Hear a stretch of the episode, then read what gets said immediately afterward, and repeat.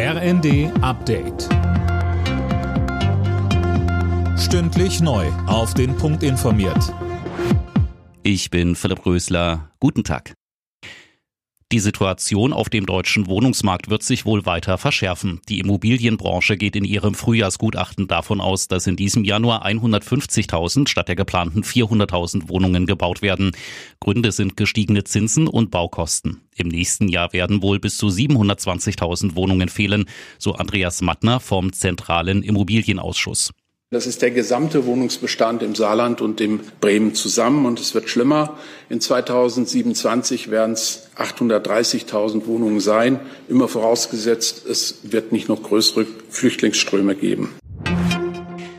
Das Cannabis-Gesetz wird wohl noch diese Woche im Bundestag beschlossen. Davon geht die Ampel aus. Spätestens Freitag könnte es soweit sein, sagte die SPD-Innenpolitikerin Wecke dem Stern. Sie sprach von einem Meilenstein in der deutschen Drogenpolitik.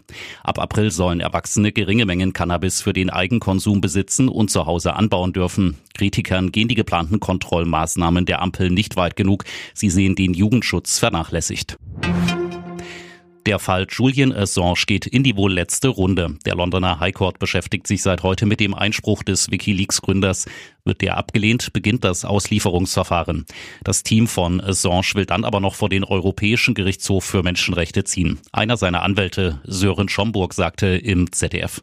Wir könnten dort vorläufige Maßnahmen beantragen, bei denen allerdings zuletzt unklar war, ob Großbritannien sich daran halten möchte. Wir können dann aber natürlich auch in der Hauptsache nach Straßburg gehen. Das ist in der Regel ein langwieriges Verfahren mit der Hoffnung, dass dort eine Überprüfung dieser Entscheidung hier aus Großbritannien dann erfolgen würde.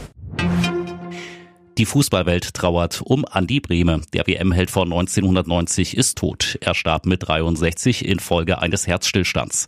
Seinen größten Erfolg feierte Brehme bei der Weltmeisterschaft 1990. Da schoss er Deutschland zum Sieg gegen Argentinien. Alle Nachrichten auf rnd.de